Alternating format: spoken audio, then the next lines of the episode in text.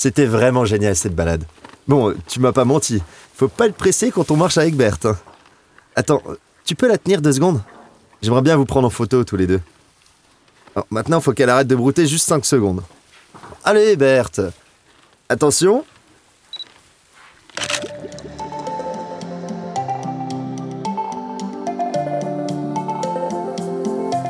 Salut, moi c'est Alex. J'habite à Paris, je suis infirmier et photographe à mes heures perdues. Cette année, je me suis fixé un défi. Partir un maximum à l'aventure à moins de deux heures de chez moi. Et de tous les endroits que j'ai visités, il y en a un qui m'a vraiment marqué, c'est le Val de Loire. Seul, avec des potes ou en amoureux, je me laisse guider par les paysages, les rencontres et mes envies du moment. Dans ce podcast, je revis avec vous mes plus beaux souvenirs d'escapade. Une photo à la fois.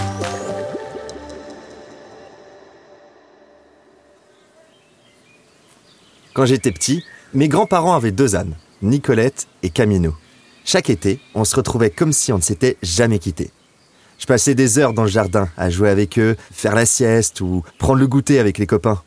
Tous ces souvenirs de vacances me sont revenus en mémoire en tombant sur les ânes de Madame, près du château de Cheverny, en pleine Sologne. L'endroit est tenu par un couple de véritables passionnés. Ils proposent des randos avec un âne, le temps de quelques heures et même de quelques jours. Moi qui suis pas le plus grand des sportifs, l'idée de me balader en forêt et en douceur avec l'animal de mon enfance m'a paru être le plan idéal pour mon prochain week-end en Val-de-Loire. Et connaissant le caractère d'un âne, pour une fois, euh, c'est pas moi qu'il faudra faire avancer. Je book ma visite et file en Sologne en covoite. Avant même de rencontrer Laurent, je suis déjà joyeusement accueilli. Il m'emmène ensuite à l'étable où une petite ânesse couleur chocolat joue des coudes pour me saluer en premier. Donc voici Berthe. Berthe, c'est la chef du troupeau. Berthe, c'est elle qui commande ici. Après, il y a Pompon, Bonaventure, Pépito, Utopie, Toscane et Toutatis. On a 16 ânes en tout. On en a deux qui sont à la retraite, nos vieux du départ. Et, euh, et on a des petits jeunes, notamment lui, Pépito, qui n'est pas encore au travail. S'il y a des gens qui font des réflexions, on dit que c'est des ânes corses, comme ça, ça évite les, les- les- les mauvais jugements. En 2010, Laurent, garde forestier, et Sabrina, Agnière, ont créé cet endroit pour proposer une façon originale et écologique de découvrir la nature de Sologne. C'est une activité géniale à faire en solo, mais aussi et surtout en famille. Le courant passe super bien entre les enfants et les ânes qui peuvent les porter sur leur dos. Bon, euh, si t'as pas d'enfant comme moi, bah au moins, euh, ils te portent le casse-croûte. Pendant deux heures, quatre heures ou quatre, cinq jours, puisque nos balades, hein, c'est deux heures et vraiment de la découverte, à une journée où vous partez en pique-nique, ou à plusieurs jours hein, en itinérance où vous allez rester sur des chambres d'hôtes, ou c'est possible aussi en bivouac. À ce moment-là, ben, nos ânes, euh, voilà, c'est vous le référent. Nous, on n'est pas avec vous, vous partez avec des plans, vous partez avec une organisation, mais le référent est clairement, c'est vous. Et clairement, quand dans le pré, vous sortez le matin à la chambre d'hôte pour récupérer votre âne, il vous reconnaît. L'âne est capable de savoir que c'est vous qui allez l'emmener pour la journée. Il faut qu'il soit bien dans sa tête. Il faut que voilà, qu'il soit calé et à partir du moment où il est calé, ben, c'est lui qui vous emmène en balade. Perso, j'ai choisi de faire une randonnée guidée de deux heures avec Laurent qui va m'apprendre les secrets de la forêt en compagnie de Berthe, la matriarche. Avant de partir, on prend le temps de la brosser. Je repense à Bronco, le cheval cascadeur du château de Chambord dans l'épisode 2. Difficile de croire qu'ils sont des cousins éloignés. D'après moi, l'âne, il est euh, plus proche du chien. Dis que c'est un chien déguisé en cheval qui a été, qui a passage à l'école, euh, qui a des grandes oreilles du coup. Il y a toujours un côté sympathie qui est, associé à l'âne. C'est-à-dire que vous croisez un les, gens qui se baladent avec nos ânes nous disent souvent ouais, il y a des gens en voiture, ils se sont arrêtés, ils sont venus faire un câlin, on a discuté. Donc il y a le côté euh, social. Et puis c'est surtout que c'est des super bestioles. C'est que c'est vraiment des animaux. euh, c'est accessible à tout le monde. Il suffit d'avoir, euh, de savoir marcher, enfin de pouvoir marcher, de pouvoir partir en balade avec. C'est tellement cool. Et puis ça fait attention à vous. Vous voyez, depuis tout à l'heure, il n'y a pas eu un coup de tête.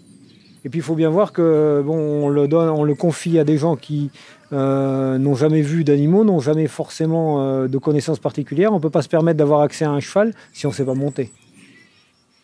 Une fois sur les sentiers, on s'adapte au rythme de Berthe. Bon, je tirais de temps en temps sur le licol, parce que sinon, je pense qu'on y serait encore. Mais ce qui est chouette, c'est que tu découvres la nature de façon complètement différente. Laurent prend le temps d'identifier des arbres ou des traces d'animaux. Il me parle de la période du brame du cerf que j'ai loupé de peu. Il me montre des plantes sauvages comestibles, comme des pousses d'épines ou les nèfles. Le temps file à une vitesse folle et nous voilà déjà de retour à l'étable.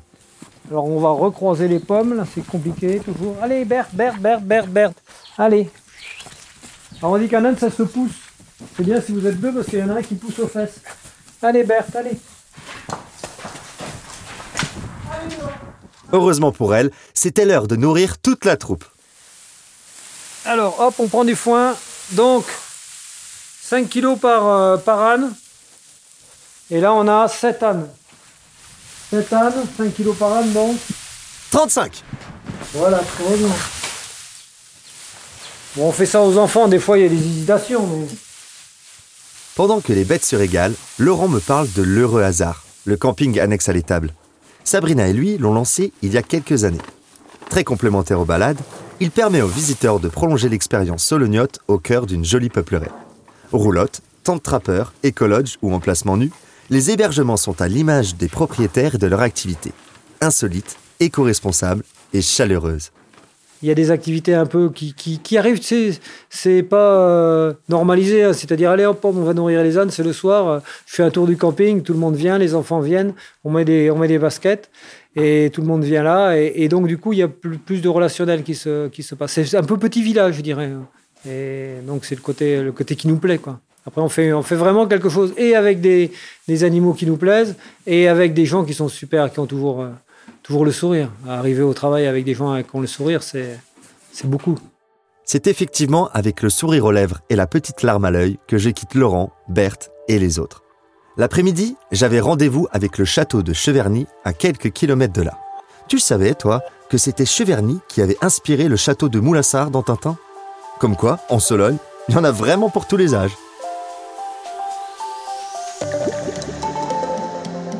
Vous venez d'écouter Un instantané du Val-de-Loire, un podcast du Comité régional du tourisme du Centre Val-de-Loire. Pour découvrir l'invité, les photos d'Alex et les coulisses de ce podcast réalisé avec Aparté Studio, rendez-vous dans la description. Cet épisode a été écrit et réalisé par Cécile Lombardi et Paul Angèle. Il est mixé par Thibaut Focard. Quentin Lenz incarne le personnage d'Alex et Bastien Nicolai a réalisé les prises de son en studio. On se retrouve dans deux semaines dans un nouvel épisode. À bientôt!